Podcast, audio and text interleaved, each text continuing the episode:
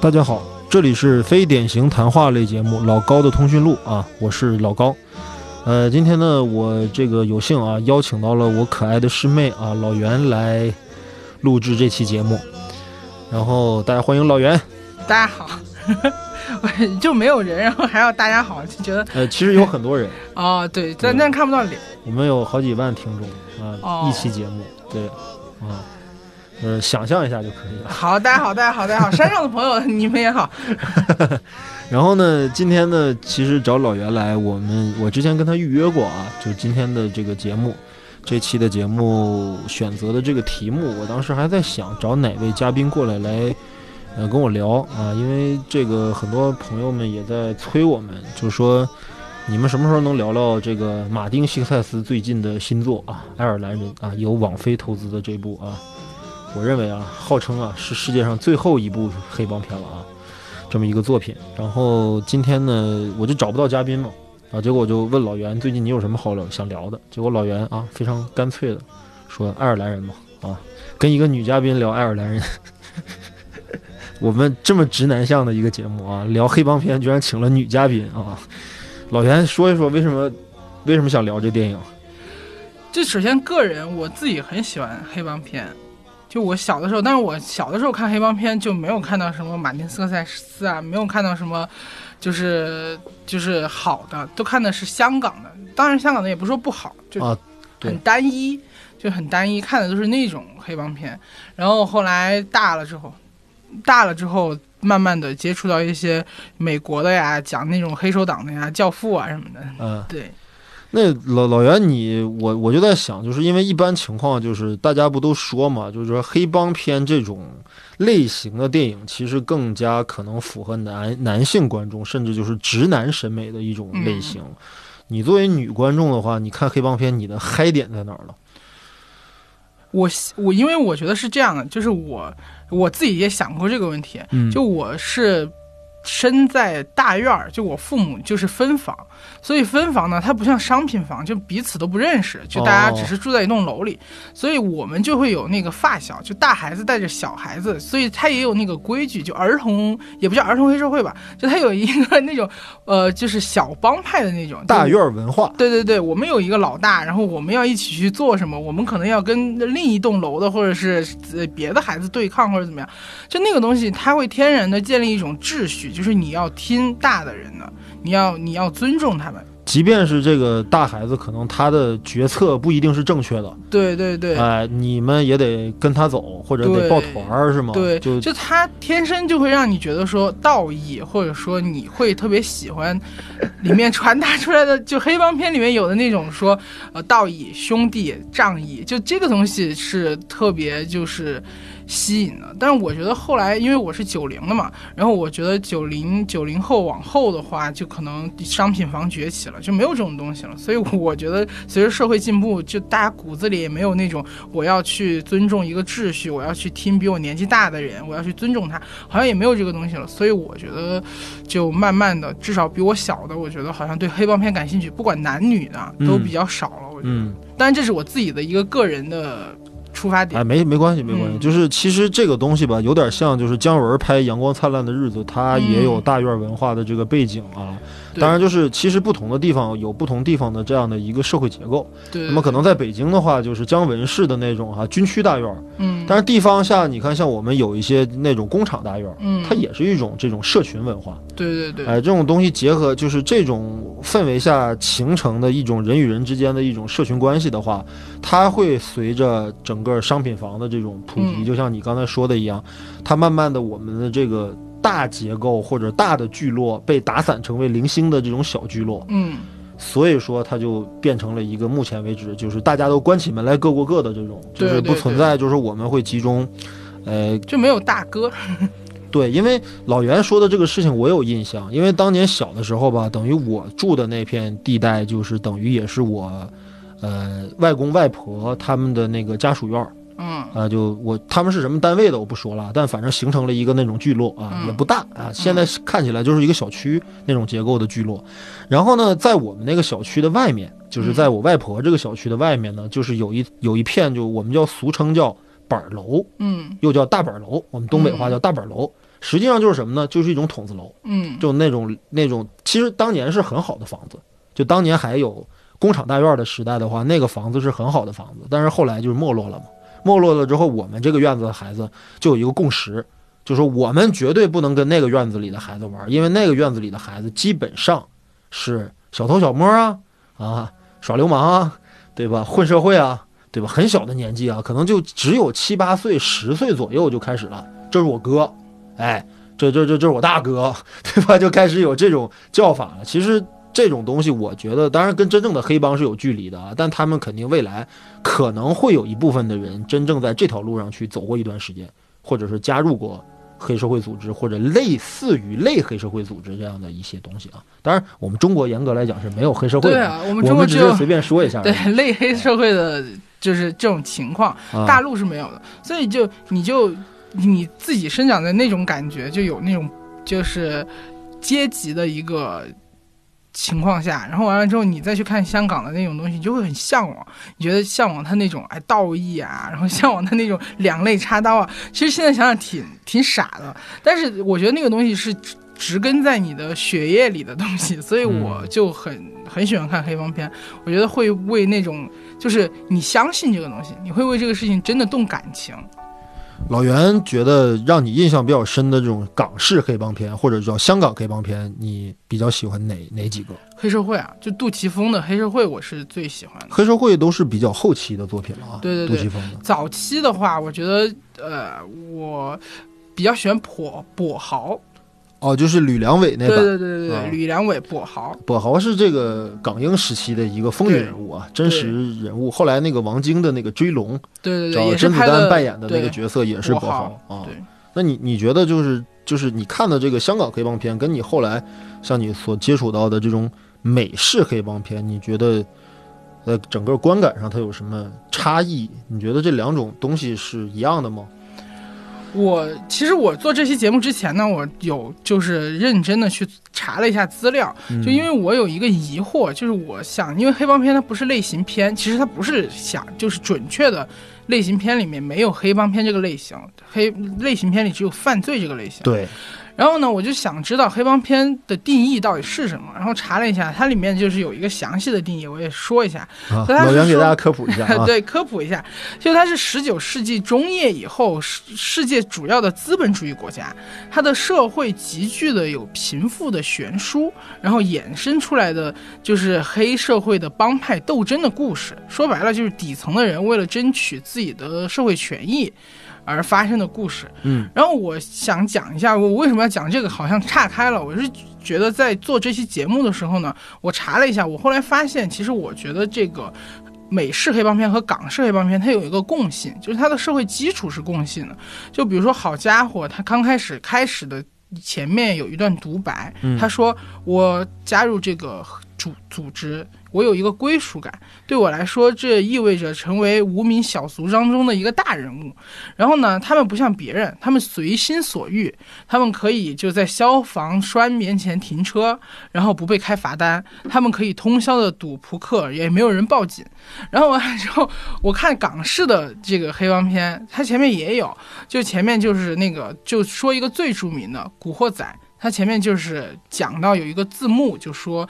呃，香港，然后他们好像是发生了一次大火，所以有很多人流离失所，然后政府就修了一个那种贫民窟，让他们住进去。住进去之后呢，因为这些家长要吃饭嘛，所以他们也无暇管理孩子。渐渐的，孩子就在贫民窟升学也没有希望，然后他们就开始就是出现了这个黑帮。然后完了之后呢，下一个镜头，你说的这个应该就是《古惑仔》第一部《人在江湖的那个啊，对对对后面好像没有这个事儿。对，对，然后就说那个就就讲那个郑郑伊健，郑伊健为什么要加入黑社会？陈浩南，对，陈浩南，他里面有一个桥段，就是陈浩南踢足球，黑帮就他们那都不叫黑帮，叫小混混头目，对，就是那个吴镇宇不让他踢，然后完了之后呢，他就说我偏要踢，吴镇宇就拿那个就是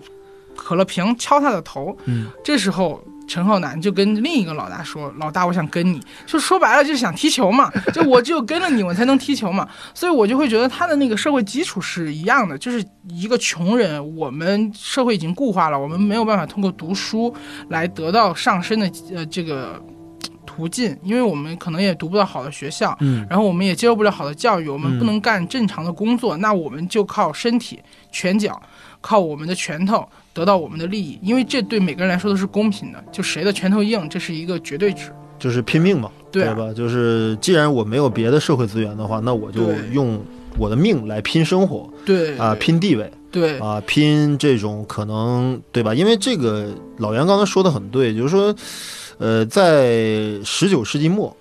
呃，在十九世纪末到这个二十世纪初的这个过渡的这个时期，美国它是一个移民潮的一个高度发展的这么一个阶段啊、呃香港的社会结构可能跟美国是完全不一样的，嗯。而且就是《古惑仔》这个作品，其实它也是根据一个漫画来的，对就是真实的情况到底是什么样啊，不太清楚。但是我感觉好像《古惑仔》，你刚才说的《古惑仔》这个作品，它是虽然说来自于漫画，但嗯刘伟强在改编的过程当中，可能比较真实的跟香港当时的社会环境或者社会风貌做了一个对位，嗯所以说就看起来就就很真实。嗯，但真实的香港黑社会是那样子吗？我不太了解啊，我我也觉得可能不是那样的。嗯啊，因为它里面比较夸张，《古惑仔它宣扬的是一个兄弟义气，但是美国的这个阶段它是非常真实的。嗯。大量的移民涌入到美国之后，尤其占据了像纽约啊、曼哈顿啊，嗯。还有包括就是东部的这些沿海的，包括那个 Boston 啊这些城市啊，然后那这些人就没有工作，他们很多人连连连英语都不会说，那他们他们怎么在这个国家生存，这是成了一个问题。那求人不如求己，对吧？那就只能做一些可能本土人或者是上层的人或者知识阶层的人，他们不屑于做，不可能做，也绝对呃，就是就不不可能涉及到的一些灰色地带，比如说盗窃啊，比如说勒索啊，比如说绑架呀，比如说甚至赌博呀、色情啊，甚至凶杀。啊就是给意大利人，我这补充一个啊，就意大利人移民到美国，他最开始发财的那个事情是运酒，是因为二十一九二零年美国他不是有禁酒令嘛，嗯。然后呢，这意大利人就开始走私酒，是通过这样就是发迹，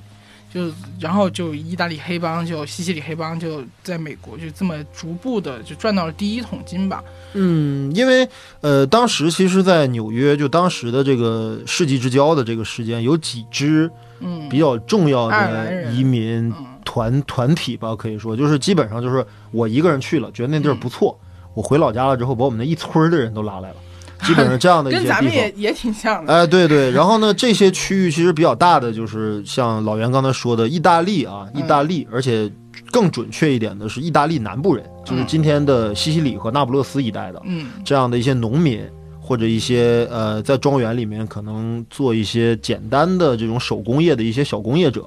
呃小商贩。哎，都是这波移民潮的主力。然后欧洲那波呢，有有一些，比如说东欧有一批，比如说现在今天的捷克，或者是那种呃塞尔维亚黑山一带的这样的一些呃少数族裔啊，包括一些流民呐、包括一些城市的一些呃手工业者或者农民，他们还有一波就是爱尔兰人。就是传统意义上的欧洲的几个霸主，就比如说英法德这几个霸主，他们相对来讲整个社会情况可能发达一些，而反而是这种像意大利啊，包括这种东欧啊，包括爱尔兰这些欠发达地区，他们可能到美国淘金的这个热情会更高啊。同样的内容，大家看过无数的影视作品都表现过，比如一九零零《海上钢琴师》就有。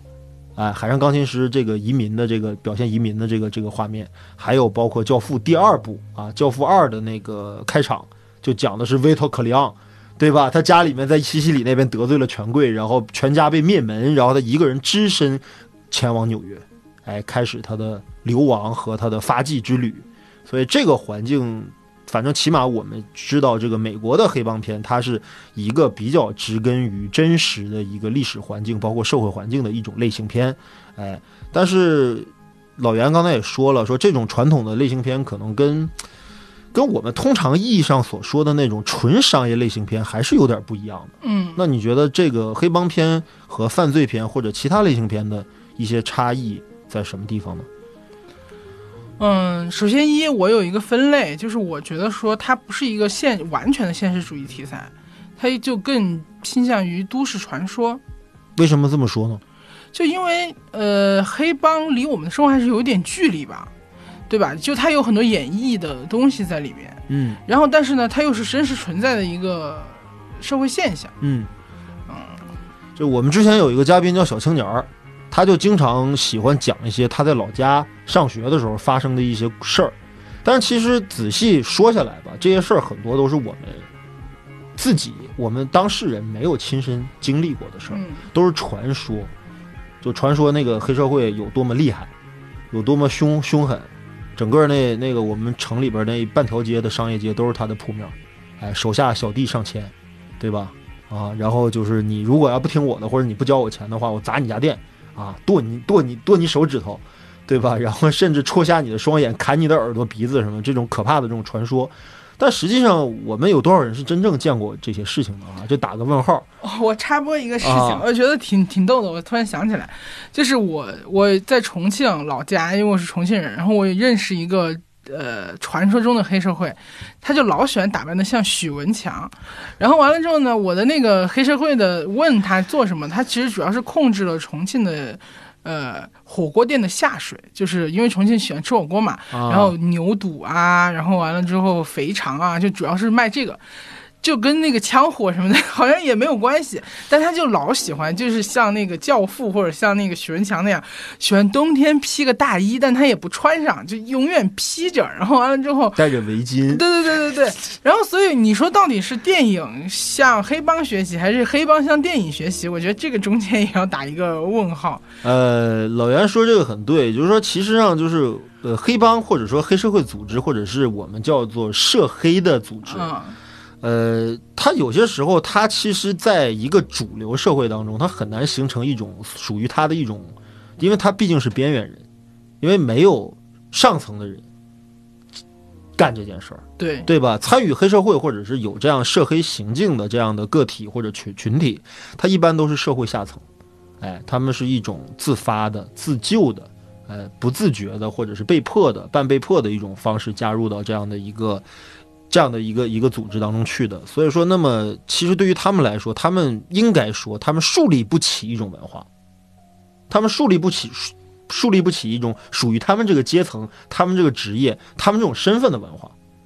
因为这些人，我刚才也说了，很多人大字不识一个，对吧？很多人就是对吧？人在江湖飘，对吧？拿刀，对吧？拎着刀满街乱转那种那种人，所以说他树立不起这种文化。但是影视给了他们一种标签的东西，因为绝大多数人对于他们的生活不了解，嗯这些生活经过发酵、经过酝酿、经过加工，然后最后美化成了上海滩，美化成了甚至教父，甚至后来的无数的黑帮电影。呃，包括《古惑仔》啊，你知道，就是后来我听说，我听到有一种说法啊，不知道真假，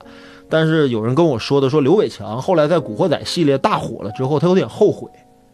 因为《古惑仔》系列大火了的时候，是正好是二十世纪和二十一世纪之交的那些年，就九十年代到两千零几年的时候，大陆和香港的未成年人犯罪率激增。激增原因就是什么呢？绝大多数人都认为我们要过《古惑仔》里面浩南和山鸡那样的生活。哎那我觉得他还算有良心的吧，就还算一个就是有良心的知识分子。呃，对他反省自己，这个 对对指着这个事儿做了这个类型，他对这个东西是不是很合适？那么说了这么多关于黑社会、关于黑帮的一些，就是我们一些初步的一些认识或者一些我们的一些看法之后呢，今天回到今天的这个主题啊，我们聊了一聊，就是马丁先生这部电影啊，这个叫《爱尔兰人》啊，这个这个片子。呃，这个电影呢，目前的情况呢，就是它是网飞公司啊，就是美国所以算的，网大嘛，对对对，是是一个网大，对对，就是一个四个小时长的网大啊三个半吧。啊，三个半小时。对对，然后呢，我已经很久没有看过这么长的电影了。嗯，然后我听说，我第一次听说这个项目，就是爱尔兰人这个项目，因为我本人是阿尔帕西诺和 Robert De Niro 的影迷，我超级喜欢这俩演员。就他们在我心中是我作为一个直男的男性的代言人。就我看了无数他们几乎所有的有名的作品，只要是他们两位主演的电影，不管是不是 Martin 导演的，我都看了。然后这两个人要合体，再次合体一次，然后加上那个马丁的老伙计 Joe Pesci，然后这几个老老哥们要合演一部又是黑帮片，然后马丁来导。这个项目我第一次听说，至少是在十年前，至少是在二零零一一二零一一年到一二年左右的时间，我就听说过这个事儿了。然后就啊盼星星盼月亮，后来这个片子据说又改名了，叫《听说你刷房子了》。它是对吧原著小说嘛？哎，这是原著小说的名字，对吧？爱尔兰人听说你刷房子了，这是原著小说的名字。然后呢，后来就几经辗转，这个片子终于在今年在网网飞的这个官网上这个面面世了。呃，这经历了一个特别曲折的过程。然后这个过程，我听说有一个最主要的一个原因，就是马丁的投资意向的需求量非常大。首先，马丁拍电影，其实之前好像我知道的，他投资最高的一部电影，好像是，呃，二零零六年的《无间风云》，那个好像是他投资最大的一个电影，好像达到九千万美元。之后好像他没有拍过过亿的预算的电影，好像据我了解是这样啊。但是这个电影的预算非常高，可能要破亿。破亿的原因除了这个演员的片酬之外呢，更重要的是。呃，Martin 需要就是让这个电影里面的几位主演都演出年龄跨度非常大的这个角色，然后这些角色呢，他们要求让这个演员本人，就是那个德尼罗和派西诺，还有乔派西他们本人来演。但是大家也知道这几位老先生对吧？就算是在二零一一年的时候，也基本都是啊七十高龄，往上，对，六十六十岁，将近七十岁高龄的这么一个年龄段了。到了今年，都已经几位都是八十高龄的老人了，让他们从三十岁一直演到后来的六六七十岁，这个年龄跨度可能要做大量的这样的后期制作的工作，所以说这个这个预算一下就变得不可控。而且当时的这种换脸技术还不是很成熟，所以马丁这个项目，包括很多人对于这样一部预算的黑帮电影，还会不会有票房和商业收益啊？用几个过气的这种老影帝啊、老老演员来演这么一个电影，呃，很多资方不看好这个项目，所以马丁为了这个事儿执着了这么长时间，终于让这个电影得以问世。这种精神确实值得我们肯定和鼓励，以及。去尊重，但是这个电影到底如何？我想听听老袁的意见。你看完这三个半小时的这部《爱尔兰人》，你最大的感觉是什么？我非常喜欢，然后我非常感动。我就看完了之后，觉得，嗯、我觉得第一个感觉是，我觉得他是用一个就是古法在拍电影，就他的视听语言，古法对 古法，用这个词古法桂花，对古法桂花，现在手作手作电影的那种感觉，就你觉得他拍的很每个镜头每个视听，然后都很精准，然后包括那个打光，然后所有的东西，就觉得好像九十年代的那种还在用胶片拍的那种感觉。嗯然后完了之后呢，但他又是个网大，然后然后完了之后，马丁斯科塞斯求大家一定要在 iPad 上看，不要在手机上看。我就觉得这种感觉让人觉得特别难受。然后完了之后，他的视听很虽然三个半小时，但你不累，就你他的故事叙事是很流畅的。嗯然后他的视听也很很很娴熟，然后非常的漂亮，然后他每一次呃的那个运镜啊什么的，你就觉得说你看的时候真的是觉得说哦，这就是真正意义上的电影。就是当然我这是我自己个人的观点，我觉得就是并不是说漫威啊什么的，但是这个引进另一个话题了，就是马丁斯科塞斯批批评漫威这个事情。嗯我是觉得说，并不是漫威不是电影，但是就是它可能不是马丁意义上定义上的那种电影。嗯就我觉得马丁在批评完之后，用爱尔兰人给了一个答卷，就是我认为的电影是什么。嗯我觉得爱尔兰人就是这个回答，就是他觉得说。如果漫威不是电影，那嗯电影是什么？就是爱尔兰人。我觉得他回答的，我觉得可以到九十五分往上吧。呃，老袁，看来你是比较喜欢这电影的，是吧？对对对呃，我跟你的意见不太一样。我看完这电影之后，我呢，其实当然啊，感动，呃，尊重，呃，欣慰，呃，包括我觉得马丁啊，八十个八十老人啊，用自己的实际行动，用这么长的片长，用这么这个这个古稀之年的几位老伙计演的这个电影，用用它来证明自己的电影理念，或者重塑他眼中的电影的形态，我觉得这事儿都是很可贵的，这个我也同意。然后呢，对于说他的那篇什么跟漫威挑战漫威，他其实不是挑战漫威，我觉得他是表达他的电影观。我觉得任何一个成功的创作者，当然都可以表达自己的电影观，因为我已经拍出了我的作品，我已经用实际行动证明了我的电影观是什么，所以我觉得他是有话语权的。你不能因为他年纪大了就说他脑子上跟不上时代了。我觉得就算一个一百岁的人，只要他是搞过电影的人，他也一样可以评评价现在的电影。我们所有人都可以对一个电影产生评价。一个功成名就的创作者为什么不可以？我觉得一样可以。所以这个事情我不说什么。但是我也同意老袁的说法，就是漫威的东西到底是不是电影？我觉得揣着不同电影观的人可以判断这个事儿。啊，我个人我认为漫威的电影是成功的商品，但是在我心中，我仍然不认为它是很好或者很完美的，或者让我们值得思考的作品。这是我对漫威作品的这样的态度。那么回到马丁这个他的挑战，或者说他的这种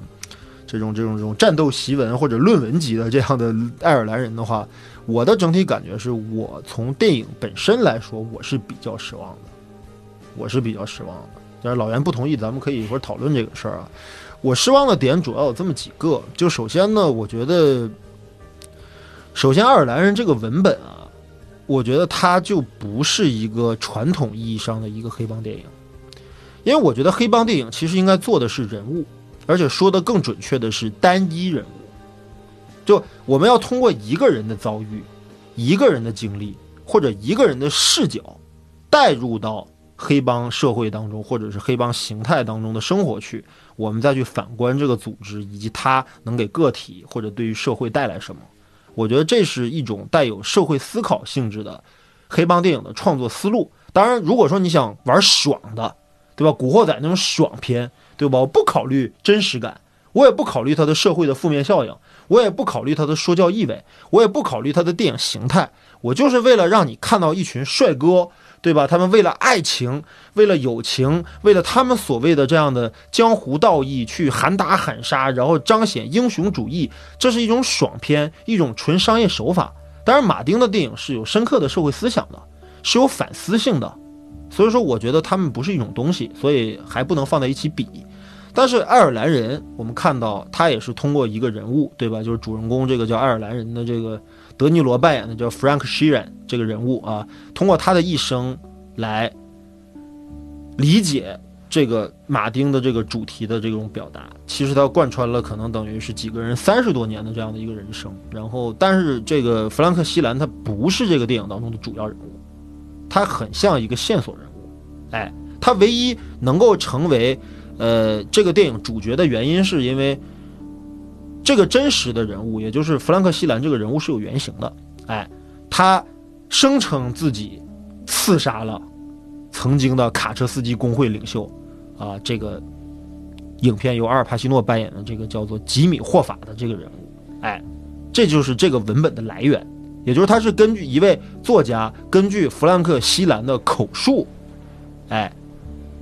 改编了这部相当于纪实文学或者报告文学的这样的一部作品，就叫《爱尔兰人》。听说你刷房子了，哎，这样一个作品而来。那么，我是觉得这个作品本身是存在着一定的假定性的，就是它是一个一家之言，可以这么说。你懂我的意思吧？就它不是一个虚构的故事，但是它可能带有着相当大的虚构成分。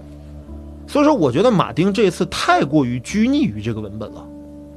哎，太过于拘泥于这个文本了。可以说，这个文本当中所讲述的事件，其实我后来看了一些这个、这个、这个、这个相关的纪录片，包括听到一些网上的一些说法，就是因为吉米霍法失踪案这个事儿，至今仍然是一个谜。就，呃，法院没有对这个事儿定性，也没有抓到所谓的嫌疑人。包括弗兰克·西兰他自己，虽然声称作证为此事负责，但是他也没有因为这件事情被起诉。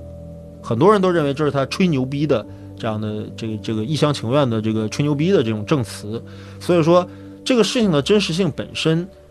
还存疑。当然，我不是说这个故事或者说弗兰克·西兰这本回忆录它本身，如果假如说是他全都是他编造的，这个东西就不可以成为电影。我不是这个意思，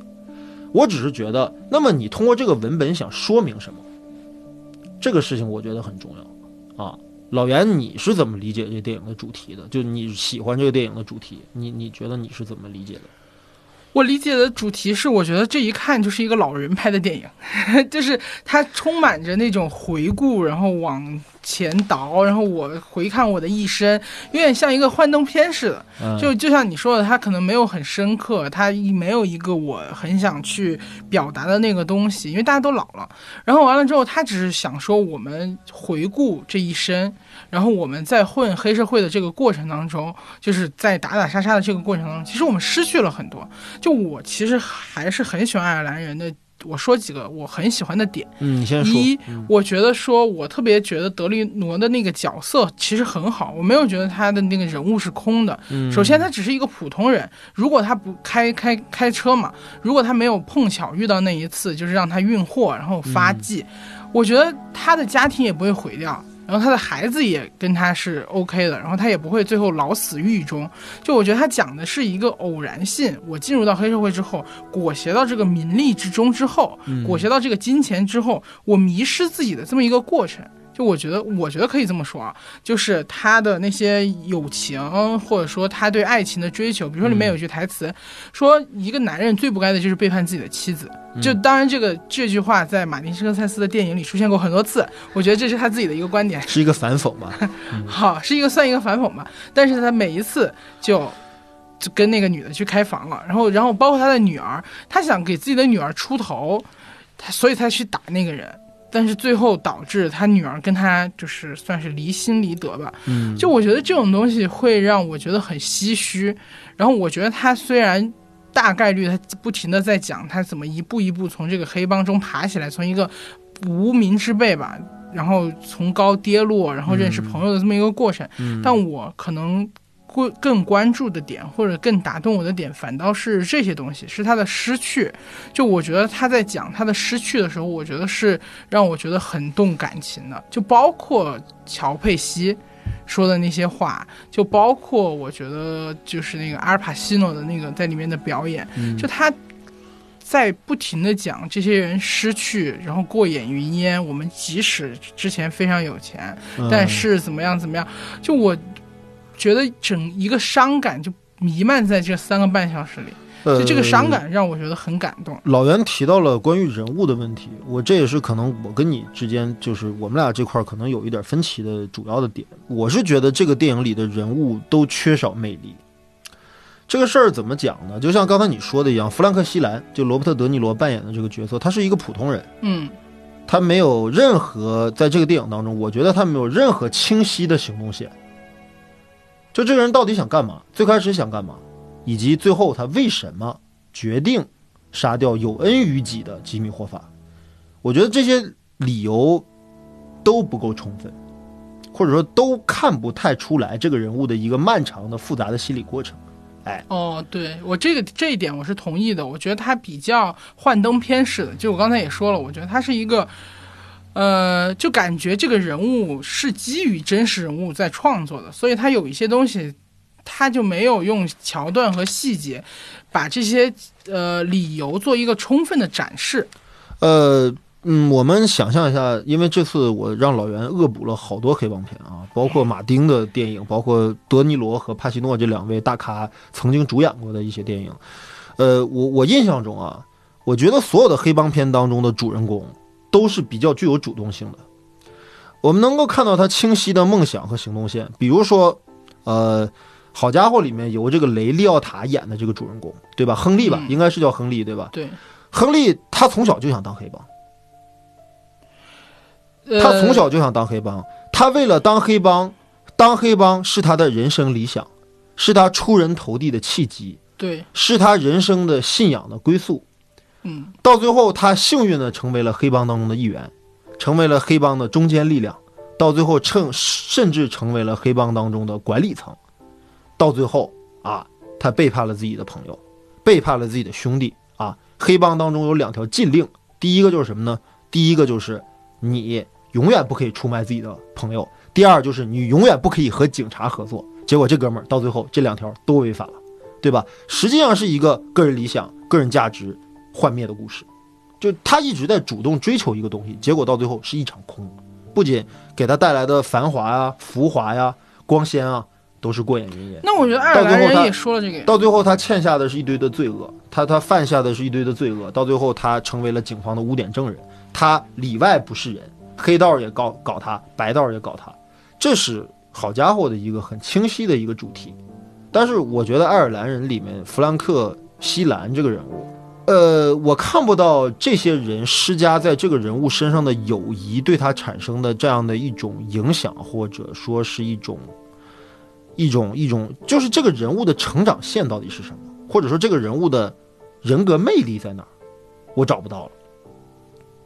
就我为什么很喜欢那个《好家伙》里面那个亨利那个角色呢？就是因为他真的很有代表性。就很多年轻人加入黑帮就是这个原因。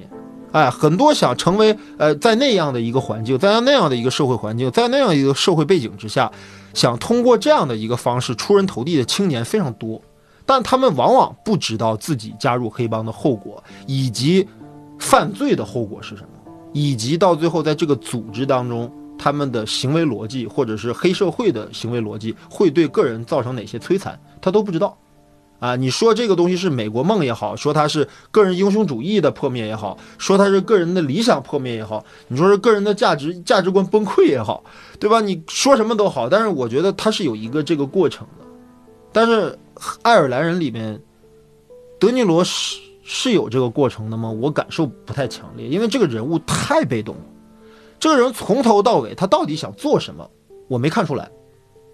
啊，当然，德尼罗可能他垂垂老矣，对吧？包括他的很多的肢体动作，包括他的眼神，包括他的微表情，这些东西可能都有点跟不上，就是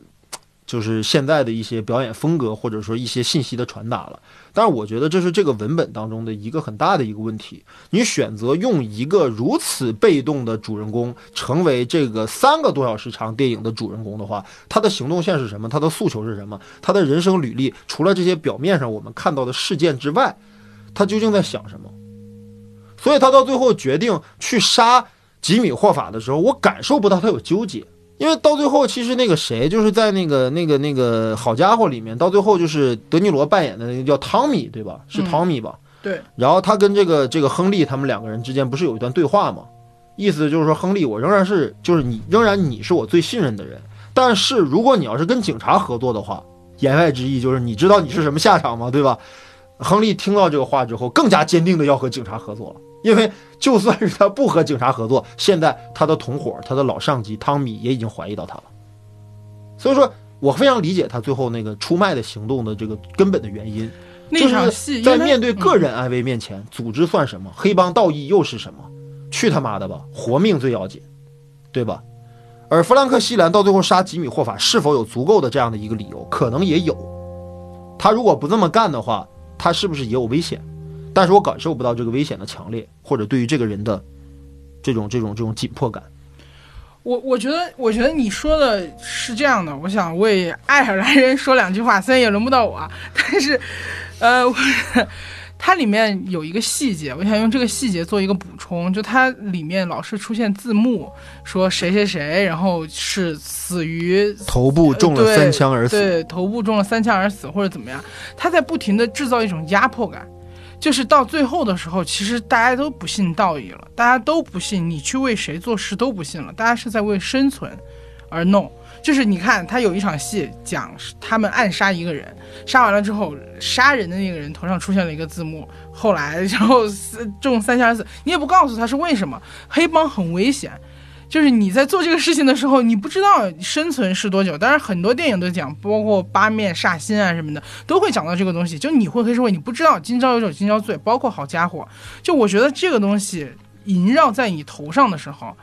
你杀一个人不会纠结那么多，因为你是为了保命，而且你的朋友，这个你到底会不会信任一个人那么的信任？你们是不是合作伙伴？你们这个东西，我觉得没有任何人在信了。就像《八面煞星》里面，阿尔帕西诺怀疑所有的人，让所有的人跟他离心离德，因为他是怎么上位的，他很清楚，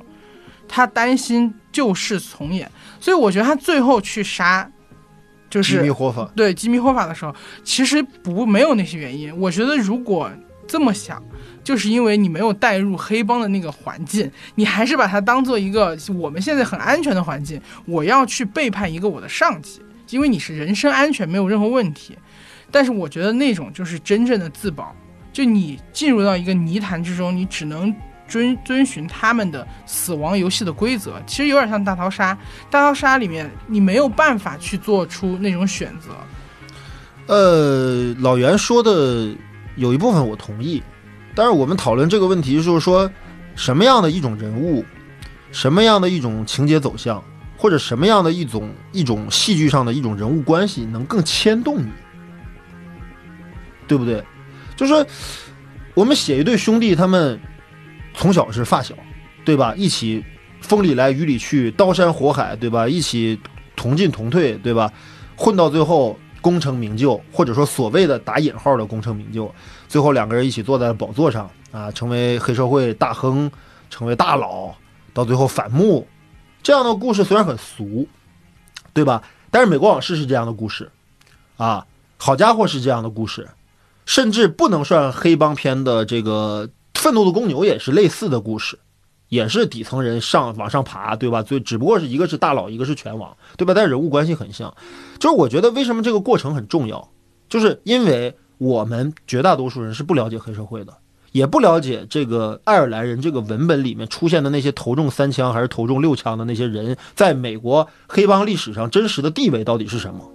哎，这些人的文化意义又是什么？哎，他们除了能代表着一个时代的远去之外，他们还能不能代表某种精神、某种立场、某种原则、某种价值观？他们的逝去会不会牵动于我？这个事儿我最关心，对吧？你告诉我，这个人死了，头中三枪，那个人这是很黑色的，对吧？你看这些人人五人六的，对吧？一个穿着西装革履的，对吧？呃，开着豪车，喝着名酒，结果脑袋上一行字儿，头中三枪而死，对吧？就是你可以告诉我一个机械的一个结论，就是这些人都不得好死，这些人都罪有应得。但是我看到这个东西了之后，这个判断或者是这个东西，它对于我来说有什么意义？对于我观众来说有什么意义？我为什么要看这个电影？我为什么要关注这里面的人物？吉米霍法死不死跟我有什么关系？我不 care 的，我 care 的是一个非常好的一个站在工人阶级立场上的一个。呃，曾经是工会领袖的一个涉黑分子，他热爱孩子，他热爱生活，哎，他呃对他的下属都很好，他是一个嚣张跋扈的人，但是他同时也是一个极有原则的人，哎，他有他自己的人生理想。我们看到这样一个人陨落了，而且被自己曾经最信任的一个兄弟给杀害，我为这个事儿而感到唏嘘，这是我能认同这个故事的唯一方式。但是我恰恰觉得爱尔兰人在这方面做的不够好。就是因为，第一，弗兰克·西兰这个人过于被动，我们看不到他对吉米·霍法这个人的情感，以及这个人的人生成长的这样一个一个行动线，以及吉米·霍法这个人到底是一个什么人，他到底有什么人格魅力，或者到底有什么？因为兄弟反目最残酷的事情，无非是我们俩当年好嘛，对吧？我们俩穿一条裤子的兄弟，对吧？同时，对吧？一起发家，一起这个就互相挨过枪子儿的人，到最后我们反目了，这个事儿唏嘘。但吉米·霍法跟弗兰克·西兰，他们俩人有什么好唏嘘的呢？就是这个这对人物关系之间，我为他们反目，或者呃仆人杀主子，或者说是小弟杀大哥这样的一个行为。你比如说《古惑仔》当中，突然有一天山鸡背叛了，山鸡跟陈浩南两个人对峙，对吧？不是没有这样这样一段，我们会感到唏嘘，因为兄弟反目这事儿很唏嘘，是因为我相信山鸡和浩南这对兄弟的情感，我认同了这个，才能认同这种剧作发展。啊，当然，你现在告诉我的是，是吉米·霍瓦死了，死的莫名其妙，不知道是谁干的。有人说是呃底特律黑帮干的，有人说是意大利黑帮干的，也有他妈的弗兰克·西兰这样的傻逼站出来说是自己干的。你可以给我任何一种理由都没有问题，但是你得就任何一种理由，你都得给我一个足够令我能够接受的故事，让我去相信他。哎，这些说法哪个都行，但是弗兰克·西兰杀吉米·霍法这件事儿不牵动我的心，这是我的我的。我的理由，那我最后解释一下，就我也很喜欢好家伙，然后我也很喜欢，就是前面说到的像美国往事啊什么，虽然美国往事更长，每次看都觉得很很痛苦啊。但美国往事我很认嘛，就因为我说的这个东西他做的很好，对，啊，但是我觉得他是其实是两种方式吧，就一个是我用人物来牵动，我想讲的就是一个在黑社会背景下兄弟反共的故事。但是呢，我觉得爱尔兰人其实他更倾向于一种，呃，就是客观的。就是我只是在，就是我剧作的人，我不需要你观众带入到那个情感。我作为导演，我不需要观众带入到那个情感。观众、导演都是客观的，因为他表现的那个方式，一上来就是那个罗伯特·德尼罗坐在那儿就开始说自述，我想告诉你们一个故事。嗯然后包括他不断的用那种就是，呃，就是旁白，我觉得他就是一个抽离的一个呃客观的讲述，他尽量保持它的真实，因为剧作上会有很多技巧，就是我们需要让观众去信，对吧？我们需要他让他建立感情，嗯我们需要让怎么样怎么样，这也是刚才就是老高说到的东西。但我觉得他想换一种表达方式，他想换的就是我不想去塑造一个人物的成长史，我想去表达一个黑帮，就爱尔兰人嗯这一堆人，就他们的这个过程，我希望保持一个中立，我想去拍出他们的那个。怎么讲更全景一点的东西？我觉得我是能够接受的。那那我想问老袁，你刚才说的这种东西，就是那你觉得这样的一种创作和 PPT 式电影，还有所谓的真人在线型的纪录片有什么区别？对，所以我就说嘛，它是幻灯片式的。就我在说的时候，对啊，但是马丁这是一部故事片啊，对，但我是我是可以接受的。就我自己而言，我是可以接受的。就我会觉得说还是很好看，我还是能够看得进去。但是我不会，就像你说的，我可能不会为那个人物的那种动机或人物的那个命运感到那么唏嘘。但我依然觉得我嗯很喜欢，我能看得进去，就我能接受他的这种创作手法。嗯嗯而且我觉得这很难，他能做到就更加分了。嗯，反正我觉得，当然啊，我我同意，就是说这些演员，就是包括嗯 Pacino，、包括德尼罗，他们这些演员都反正付出了他们这个年龄段能贡献的最大的力量，对吧？我我整体看下来，我觉得阿尔帕西诺的状态比另外那两个老哥俩要好一点，就起码，呃，因为人老了之后，他的情绪不是说我不能调动自己的情绪了，也能，但是他的语速、他的情绪的爆发的力度都会比年轻人差得远。嗯，对吧？我们发起脾气来，我们的声量、我们的肢体动作有多么的夸张，有多么的这样的一个暴躁，或或者说多样的极致，老年人都是要都是要打几个折扣的，哎，所以说他们就很难表现出极致的情绪来。我觉得在这样一种情况下，黑帮又是一个讲究这种极致情绪的一个电影，因为大家面临的都是生与死的考验，都面对的是大喜大悲的，对吧？这样的极致的事儿，你上街杀一个人没有那么容易。对不对？德尼罗这样的出生牛出生牛犊，这样的小毛贼，这样的小人物也是这样。所以说，就是这个过程当中，我觉得，呃，马丁的这种坚持，就这种坚持不用真就是年轻演员来演一批年轻时代的他们，而让他们真的几个八十岁老人用他们来 P，甚至用换脸这么复杂的，甚至费力不讨好的方式来让他们诠释的话，我觉得真的确实挺任性的。这个实际上情况，这个后来他们几个人不是做过一个短的一个访谈嘛？就这老哥几个，这四位三位主演加上一位这个导演，他们做过一个访谈，就是他们在表演的时候，有些时候甚至一些特效师要提醒他们说，刚才您的动作呀嗯，有点慢啊，对，不像四十岁。这个时候您是四十二岁哦，这个时候是您是五十一岁哦，就您您太慢了。对吧？我们身边有八十岁老人，我们的爷爷奶奶或者我们的长辈，我们知道八十岁的人在中国或者在我们这个环境下，他的是一个什么样的状态？哎，我们非常这个这老哥几个确实是不容易。但是我想说的是，如果说你对这几个演员没有那个年代的情感，你不是从呃穷街陋巷、穷从从这个《教父》一二，从这个好家伙，从《闻香识女人》这些电影看过来的时候，就你没见过。这些老家伙们年轻时候的风光的时候，你只看这部电影的话，你会觉得很别扭，你会搞不清楚他们的年龄定位。因为嗯德尼罗带着女儿去那个便利店去揍店长的那那场戏，不是表现这个人啊刚刚进入黑帮，有了一点权利，有了一点话语权之后，他立即咸鱼翻身，谁他妈都敢揍。有人欺负我女儿之后，我就要替他去报仇，这样的一场戏嘛？对不对？嗯那这场戏当中，德尼罗的老太，他踹那个人的时候的力不从心，他的肢体甚至有点不协调。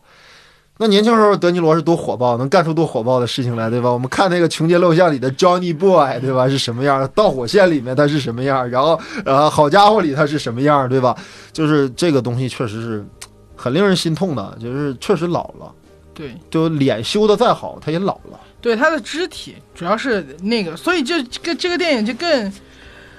唉，我觉得更是怎么讲，古法古法古法制造。好，老袁，嗯，你继续说你对爱尔兰的正面评价，我继续说负面评价。我我觉得我有一点是觉得说，我觉得爱尔兰人呢，他的确像那个马丁之前作品的一个混剪，就自己又新拍了一个大型混剪，然后就是，嗯，它里面有很多东西是过去的，甚至有点像我，当然也是私下跟朋友聊天，说有点像好家伙的翻拍。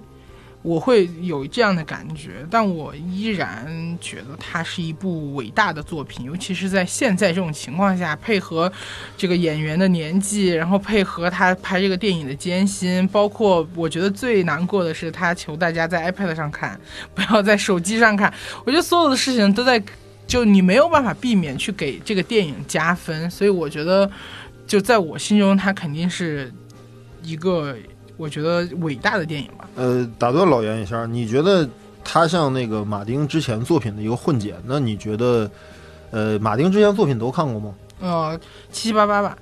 啊、就我觉得大部分的你比较喜欢哪个？在就不爱尔兰之爱尔兰人之前，我最喜欢，我有两个我喜欢的，一个是我喜欢好家伙，我很喜欢好家伙，嗯，然后还有一个就是我喜欢华尔街之狼。哎，对，我知道很多人不喜欢华尔街之狼。我我我我我觉得我最喜欢的 Number One 也是好家伙，嗯，然后第二我喜欢愤怒公牛，哦，第三可能是他穷街陋巷。这个是我比较喜欢的他的几个电影，因为我觉得吧，一个导演或者说一个艺术家，他做什么东西可能最适合他，我觉得可能还是他本人的生活经历，嗯，他的生活环境、他的成长环境这些东西，其实对于马丁来说，我觉得就是纽约的这种现代黑帮，或者说其实生活在混迹于六十到八十年代这二十年间的纽约黑社会，这是马丁的生活。哎，他当然也拍过其他一些题材，比如什么飞行家呀，嗯什么那个那个无间行者呀，嗯啊，甚至还有什么禁闭岛啊，对吧？但那那都不是他的生活，那是他作为一个成熟导演驾驭其他类型的这个这个这个水平啊。但是我觉得他最有生活、最有共鸣的，以及德尼罗、帕乔帕西和帕西诺他们这些人演员扮演的这个角色，最贴合于他们生活的一个形态的，我觉得还是马丁的这些作品。对，我哦觉得马丁的这些作品水平都很高，我也同意你说的，就是他拍别的类型。我为什么喜欢《华尔街之狼》？我也是觉得说，哇，他作为一个纯熟的商业片导演，他拍那种就是人的张狂，在里面看到对金钱利益的那个熏陶的失去理智的那个状态，嗯我觉得拍的非常好。就这也是我特别喜欢《华尔街之狼》的原因。然后他的那些黑帮片。我都很喜欢，他最喜欢的就是好家伙，就我觉得他的水平都非常高，是一个绝对的九十分以上的，他不用跟任何人比，他就跟自己比就好了。然后完了之后，然后我觉得他在跟自己比的里面，我是最喜欢好家伙。你看啊，他其实他的电影当中有一个一贯性的一个东西，嗯，这个东西就是说一个人的起落吧，或者说一个人的价值，或者说他个人价值的一种幻灭。这个是我觉得马丁一个电影当中一个最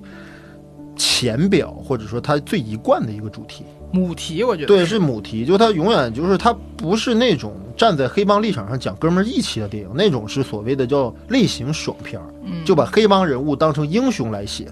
把他们的行为当成一种仗仗义行侠，或者是一种兄弟义气、义薄云天这样的一种美好的情感去歌颂呢。马丁的黑帮片虽然很过瘾，也很过瘾，但是他到最后肯定是幻灭的。包括虽然说你喜欢的那个《华尔街之狼》，虽然他讲的不是黑社会分子啊，但你想想那个小李子演那个人物，他的整个的这个人生履历，包括他的整个一个发家史，包括他的那个最后他他他走向人生巅峰的时候那种癫狂的状态，包括他最后的幻灭，其实与黑帮片当中的人物如出一辙。哎，包括他也嗑药，也吸毒，也乱交，对吧？然后也这个这个行为怪怪乖戾，对不对？目空一切，目中无人，然后做了很多很多这个这个这个毁毁自毁的一些事情，然后到最后幻灭。其实他的这个这个是他的一个母题，你说的很对，对，他是对这个黑帮或者说对于所谓的人的成功，我觉得或者是对于在一个资本主义社会，在一个资本主义文明当中，对于个人成功的这件事儿的一种，呃，你可以说是反讽，也可以说是反思吧。我觉得这是马丁的一贯的想法，因为马丁他们家是一个比较虔诚的天主教家庭，嗯就这个是我觉得是很朴素的一种宗教观念，就是善有善报，恶有恶报，善恶终有报。善恶终有报，你拿到了多少，你就都会失去多少，对吧？很很朴素的一个一个观念。你说它这个东西有多宏大、多深刻，它有没有更深的社会学意义什么之类？这些是我觉得有点拔高它啊。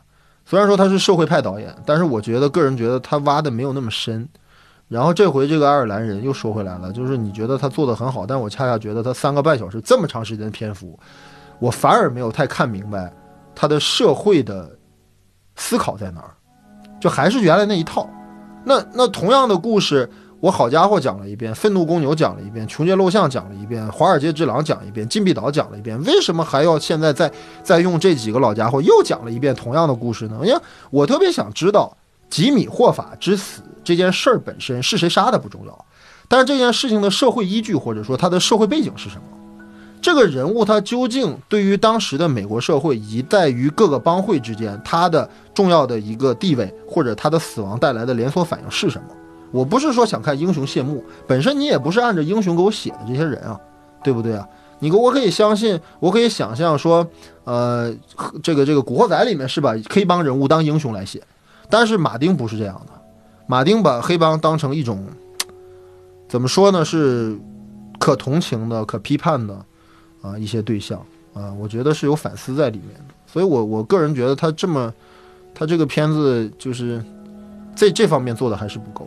我觉得社会性还是不够，没有社会思考。我觉得，嗯，但是我要说一个，现在社会上也没有黑社会了。就是黑社会已经是，因为我查了一下资料，就说现在，呃，能查啊我们到的这儿是没有黑社会，不，美国就美国肯定还是有黑帮，但你说要像说像之前就，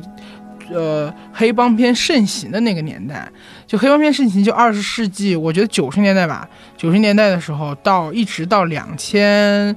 两千零五年，我觉得可以画一个节点了。我觉得那个黑帮片就真的是不行了，就各地的黑帮片都没有了。你看，都说爱尔兰人是最后一部黑帮片嘛，那我觉得以后就这个形式也会越来越少。比如说像我查到的，像美国，然后纽约就黑帮聚集的这个地方，嗯，现在就是黑手党的话，好像只有几千个人了。然后连黑手党自己都不愿意自己的孩子做黑手党，因为他们都会觉得说，就因为黑看《教父》就子承父业嘛，大家都希望你能把这个家业继承下来。现在都说，哎，你不要不要参与这个事情。然后大家都 大家都愿意用正道挣钱，然后不愿意做打打杀杀的事情。所以我觉得黑社会它这个本身就也就没有了。然后你。再去按一个那样的人写，我觉得，反正我觉得这个事情是两说的一个事情。呃，那老袁，你提到就是说黑，你觉得黑帮题材，包括黑帮题材电影的这样的一个没落，比如说我们今天说好，呃，那个那个爱尔兰人是世界上可能最后一部黑帮片了。大制作的，我觉得。啊、对对对，然后那那你觉得这个东西，你刚才提到了一个问题，就是说它可能有一个社会原因在里面。嗯，就没有黑社会了。呃，没有黑社会就没有黑帮黑帮片吗？嗯，这个我还真的是认真想过。我觉得这个问题，我觉得你看啊，我我我这么去说这个事儿，你比如西部片，嗯西部片最流行的时代是美国二十年代到六十年代，或者叫五十年代这三二三十年时间里面是黑西部片最盛行的时代。但实际我们仔细去细究一下，西部片当时的历史的时代背景，主要描述的是十九世纪末到二十世纪初这将近半个世纪的交界时期。更加准确的说，其实就是美国西部的拓荒史这段时间发生的故事，这是西部片的环境。但那个时候没有电影。是后来这五十年之后开始大量的翻那个时候的电影，也就是说，在拍西部片的时候，已经没有西部了，已经没有牛仔了，已经没有赏金猎人了，对对对，所以哎这是我想说的。我觉得西部片是美国的古装片，然后完了之后，那你看中国现在古装片，清朝也灭了，然后完了之后明朝也灭了，但是但是大家还是热衷于拍就是那个时代背景下的那个东西。但黑帮不一样，因为黑帮它没有离我们那么远，也没有离我们那么近。它是一个社会上真实存在的东西，它不像明朝、清朝，不像西部，真的是任你发挥的一个东西。然后呢，它又不是一个就是呃现实生活中的一个真正的社会问题，就它也不是那么现实。你比如说怎，怎么能不叫是社会问题？黑帮真实的黑帮干的事情可是不小的。对，但是它现在黑帮的力量影响力非常小了。在全球打黑除恶，大家一起消灭贫穷的这个呃历史基调下，我觉得黑帮的影响力是越来越小了。所以你你就等于说它是一个呃存在，但是很微小的一个社会边缘力量。那我我想再问老袁，那就是我们这个社会，不管是在国际社会还是在国内这个社会，其实有大量的人的生活是超越普通观众的理解之外的。比如说一些稀缺职业者，嗯，或者一些冷门的一些职业者，或者一些我们不太熟悉的行业的人，他们的故事也可以被扮演，为什么黑帮的故事却不能呢？就是说，呃，我就对于观众来说，我不会因为一个组织或者一个群体，他们离我的生活而太远，而我却不愿意看他们发生的故事。我觉得这是两两件事，就是他我对他们不了解，很可能会造成我对他们更感兴趣，对不对？比比如说，假如空姐这个职业，嗯，对吧？呃，对于那些就曾经在很很多年前，就飞机或者航空事业还没有今天发达的时候，在百分之九十五甚至更多的人都从来没有坐过飞机的时候，空姐和空乘这个职业是很神秘的。那我这个时候拍一个空姐的电影的话，可能很多人会看。我是觉得，我就觉得你从这个角度来来理解的话，我觉得黑帮片没落跟黑帮本身人数减少这个东西，好像不能成为一种直接的因果关系。我我要这么说，我解释一下，我觉得你把两个话题弄混了。你说空姐什么的，它是职业，就你在写一个黑帮也是职业职业啊，黑帮片讲的不是职业，黑帮片讲的是道义，黑帮片讲的是江湖规矩，讲的是情感，讲的是人和人之间兄弟义气，是歃血为盟。黑帮片绝对不是讲我要怎么杀人。呃，这个当然当然，但是黑帮绝对是职业。我觉得黑帮他你不、啊，这么说黑帮本身不是职业，但是由黑社会或者涉黑势力控制的产业，这是职业。嗯。比如赌场，嗯。比嗯如妓院，嗯。比如说收保护费，嗯。比如说打架，嗯。呃，比如说火帮帮会火拼嗯。或者兼并，这些肯定算是职业。我是我的我的意思就是说，呃，你刚才又提到这个问题，第一，黑帮片没落跟黑社会势力被打击的差不多有关系，但是更重要的一个问题，会不会是他们秉承的这套价值观本身是站不住脚的，或者说已经是被历史淘汰的？对，这是我后面想说的，就是我觉得现在的人已经没有那么相信道义、兄弟两肋插刀，相信我们俩穿一条裤子的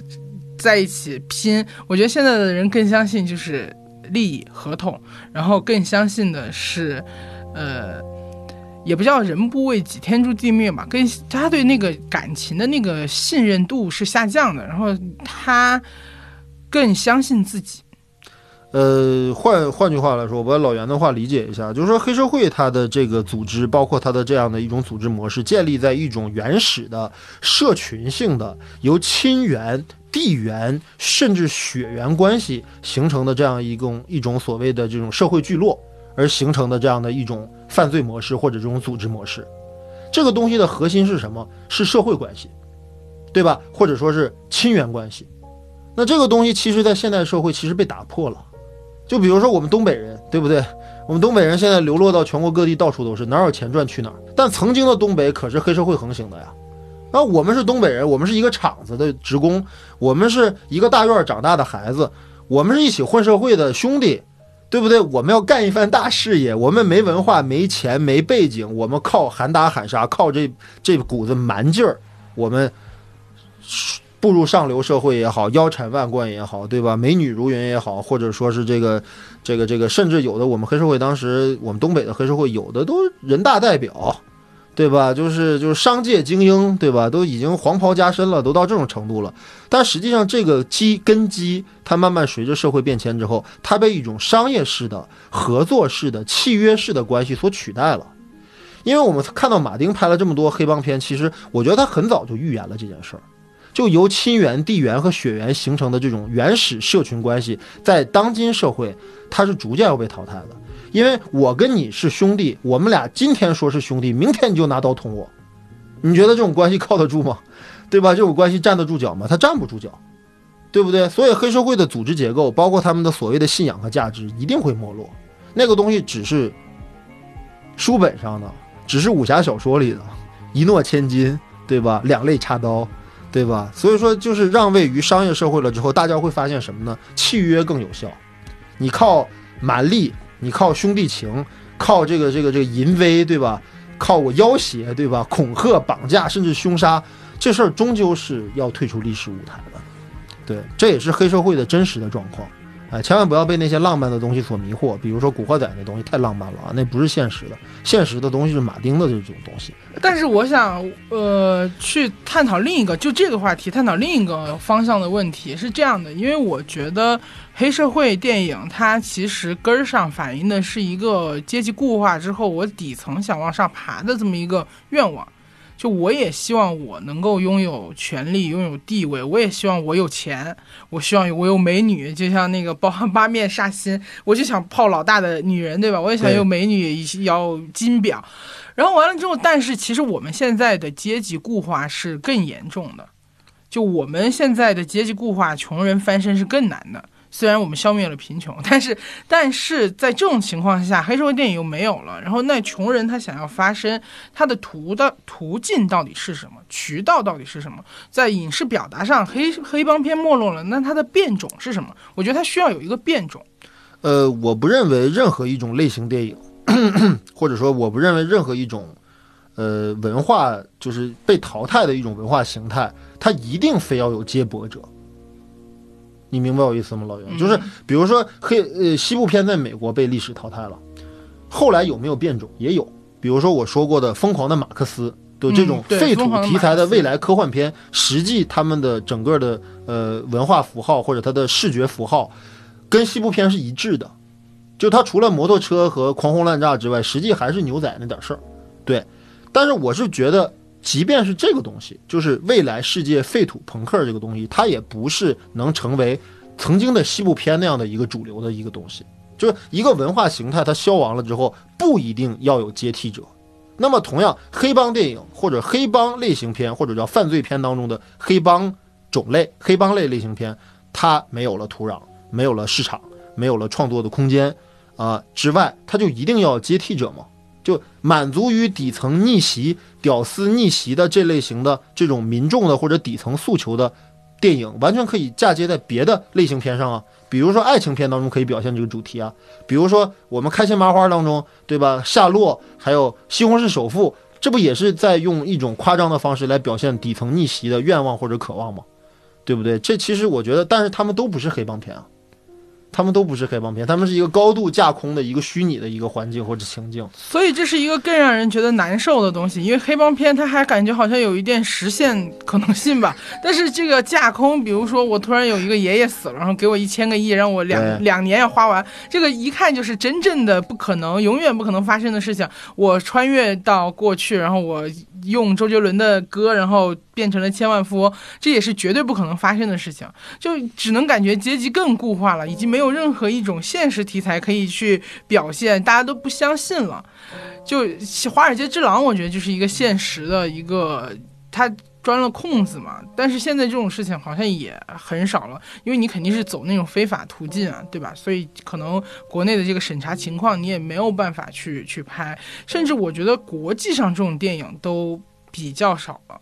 就。就是表表达一个底层诉求的，只能说现在阶级固化到连底层的人都觉得说我们没戏了，我们只能做做梦了，就是到了这种一个状况。呃，我觉得黑帮片当中，就是我们刚才回顾的马丁的那些电影，包括其他的导演拍过的一些黑帮片当中，他有一个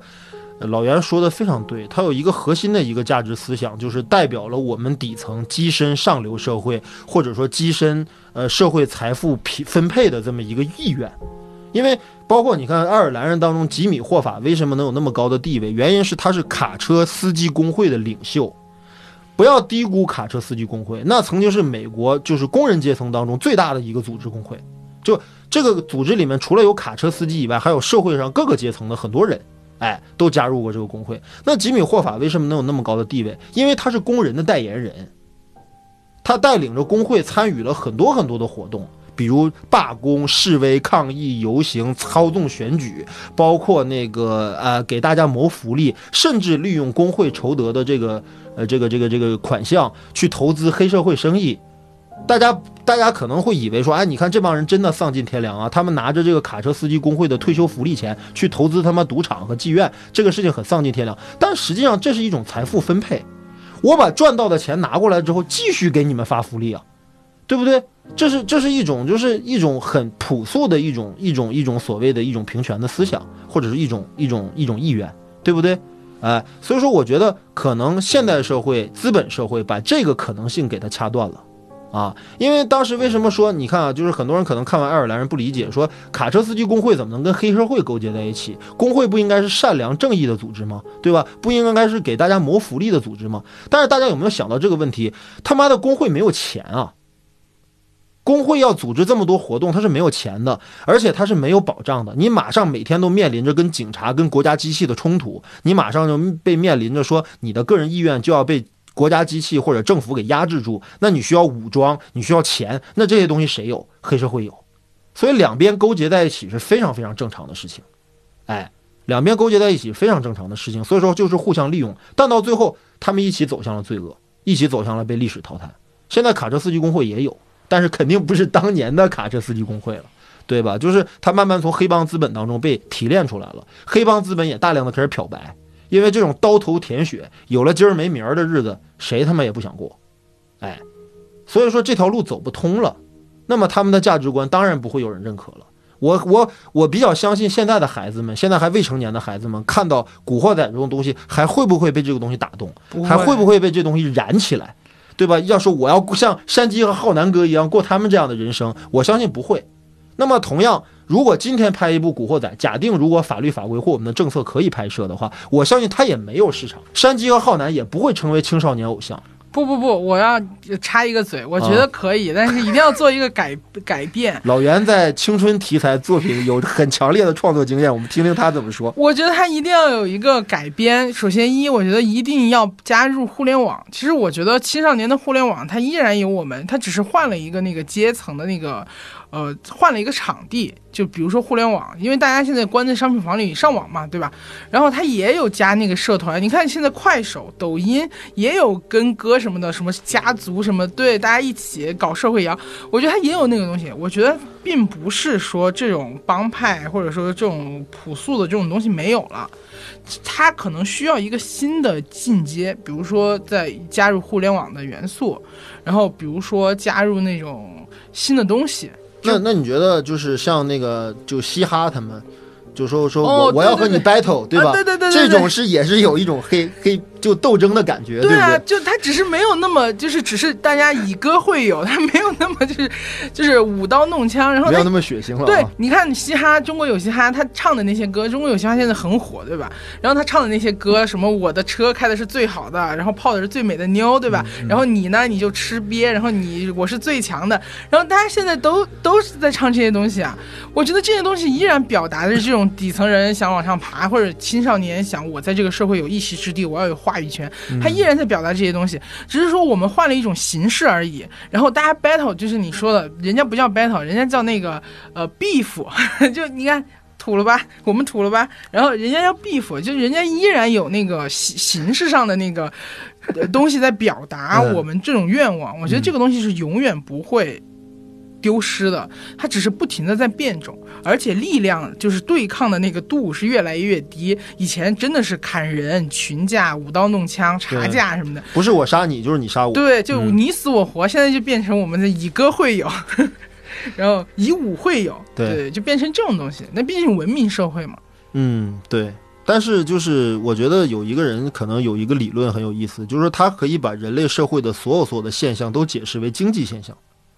也就是说，在那个年代，可能财富分配的更不平均，包括像老袁刚才说的一样，我们这个社会可能消除了贫穷，消除了贫穷最最基本的就是大家都吃饱了饭，对吧？都吃饱了饭之后，起码第一个事儿解决了。而那个年代之所以大家那么搏命，是因为我如果不搏的话，真的就没饭吃，真的会被饿死。所以说他们就是投机倒把，呃，坑蒙拐骗，呃，杀人越货，什么事情都敢干，就是因为真的就是一个命的问题。当命已经被换算成钱的时候，你不你不拿这个钱就要没命的时候，人都会拼命的。那么现在这个社会，大家消除了贫穷，对吧？消除了这个饥饿问题。OK，你喜欢 battle，你就在你的家里掰你的头好了，对吧？对吧？你练你的舞，练你的歌，练你的才艺，做你的直播，对不对？圈你的粉丝，然后做你的这种营销，搞你的作品，你就你就熬着呗，对不对？你还非得用这种加入黑社会，对不对？就代价太大了。对啊，代价代价太大了，这是生命的代价，鲜血的代价。你像当年最早的一批黑社会，不是我们经常开玩笑吗？说，呃，东北现在已经没有黑社会了，为什么呀？最早那批黑黑社会一半已经被毙了，还有一半在里边蹲着呢，对吧？就是要么就是已经死了的和没死的。上不了岸，这个对，就是他没法再走过来，而且我们更没法在今天这个社会用那种眼光来肯定他们是什么他妈的英雄人物，或者说他们的英雄气质，哎，但是我是有强烈感觉的，就是我知道曾经有一个年代，或者说曾经有一个时期，我们把江洋大盗视为英雄，邦尼和克莱德成为文化偶像，狄林杰曾经是一代的反文化、反主流文化的一个代言人，这是为什么？他们为什么跟后来的什么切格瓦拉、卡斯特罗有一样的在文化上的地位？就是因为社会它是分财富是分配的是不均匀的，机会是不均等的啊。我们经常可能我们费了很大力气去争取的一个微乎其微的一个呃小利益，可能在权贵那里就是一句话，甚至就是一个眼神儿，对不对？如果说真的均等的话，你像今年我们聊到那个戛纳最佳金棕榈的那个《寄生虫》，不就是这个问题吗？你看这底层那一家人，他们不是没有能力，不是呃傻笨愚痴，对不对？不是天生残疾，他们一个个还挺聪明的，挺机灵的。但为什么就要非得沦落到那种田田地里面？很多人觉得活该，不努力，这能解释绝对贫穷问题吗？解释不了，对吧？你是一个穷人，这个问题很复杂，但你是穷人这个问题，它就是一个现实。对，所以黑帮片虽然消亡了，我觉得，但它有其实有很严肃的社会意义。我觉得黑帮片在这些类型，在这些商业片里，它不是一个完全的，呃，糖水片。我觉得，就哪怕是香港的那种爽片，对，它不是完全的，哪哪怕是香港的黑社会，或者说跛豪，或者说，呃，做的再稍微好一点的，嗯，比如说我我特别喜欢的一个，但它不是完全的黑帮片，《半支烟》，包括像侯孝贤拍的那个《南国再见南国》，啊，嗯，对他其实也是在讲底层人很心酸，他的职业就是黑帮嘛，就一个黑帮大哥，然后那你要这么说，杨德昌导演的《孤岭街》是不是也可以算黑帮片？我觉得孤岭街不算，孤岭街算儿童黑社会吧，但他不是真正意义上的黑帮嘛。就南国再见南国的确是高洁演的一个黑帮大哥，嗯然后他不停的为大家讨饭吃，然后不停的失败。就我觉得那种东西它是有社会意义的，它在传达一个让大家去关注底层人的生活现状，嗯就关注底层人的一个我们想往上爬的愿望，去反思我们这个社会中的确是有不公平的东西存在。嗯我觉得这是黑帮片一个很大的社会意义。而且底层他们在面对向上晋升的时候，他们的手段可能会是很激烈的，而任何一个文明社会的话，可能不会这样去去去选择这样的方式，对吧？我我就是觉得说，我是觉得说这个，所以说就是很多人觉得黑帮片它只是打打杀杀或者爽，我觉得这个我是想主要表达的一个东西是黑帮片不是的，它背后的那些东西，道义幻灭、道义的幻灭、生命的幻灭，然后理想的幻灭，我包括对上流社会追逐的金钱的幻灭，就我看。呃，马丁斯科塞斯的电影最让我难受的是，里面的人真的有了钱，真的有了女人之后，他也不快乐，他跟那个女人也没有办法走到最后。他们结婚，就比如说，好家伙，结了婚之后，女的疯狂吸毒，他说你会是一个好爸爸吗？我想要一个孩子，因为那个女孩女女孩也很想要一个孩子。女孩原来家境还不错呢，对本分的人，对，也是意大利本分的人，对他们都是希望能得到。就是正常的家庭生活，他们也是向往这个的，他们努力往上拼。但你嗯真的拼到那个地方的时候，你发现无法回头，你已经过不上正常的家庭生活了，嗯你已经过不上我拼命想要过上的好日子了。嗯，这是最让人觉得难受的地方。明白，对，就我就每次看的时候，我就会觉得说，就是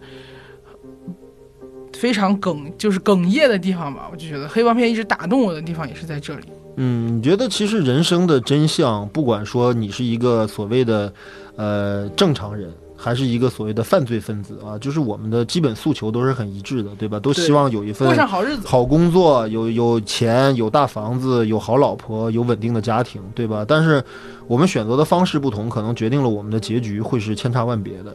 哎，然后黑帮肯定注定是一个悲剧，因为它是不得已而为之的一种行为。就如果但凡那个时候的移民或者底层人有一丁点儿办法，他们也不会选择这样的事儿，对吧？那如果说一个社区就像穷街陋巷一样，如果说我们这一条街上所有的家人都混黑社会，那是社会有问题还是我们有问题呢？对不对？啊，生活让我们没有选择，对吧？一条街上，东村的那个老张，他他儿子带着我西村的老李的儿子混，对不对？他没有选择，一条街上的人都混黑社会。但是美国社会，你看，慢慢的现在为什么黑帮开始消亡了？就是因为，呃，成本太高了，政府管得太严了，对不对？你原来杀人越货的这套勾当还可能有点震慑力，现在完全不行了，对不对？那与其这样的话，宁可去麦当劳送个汉堡，我可能不选择混黑社会。那同样都饿不死，为什么干那种刀头舔血的日子呢？对吧？所以说，呃，这是可能是一个历史的必然吧。嗯，但但我们要知道，其实人类会为了自己的生存搏上性命的，这是人的本能。对，嗯，黑社会是一个表现人本能的电影，黑帮片。对，说得好，我觉得这个最后用这个做注脚，我觉得很棒。就黑帮片是表现人本能的电影。对，对嗯，好。然后我们期待老袁以后再经常做客我们的节目。好啊，好啊，嗯，好，各位听众朋友们，嗯，再见。拜拜。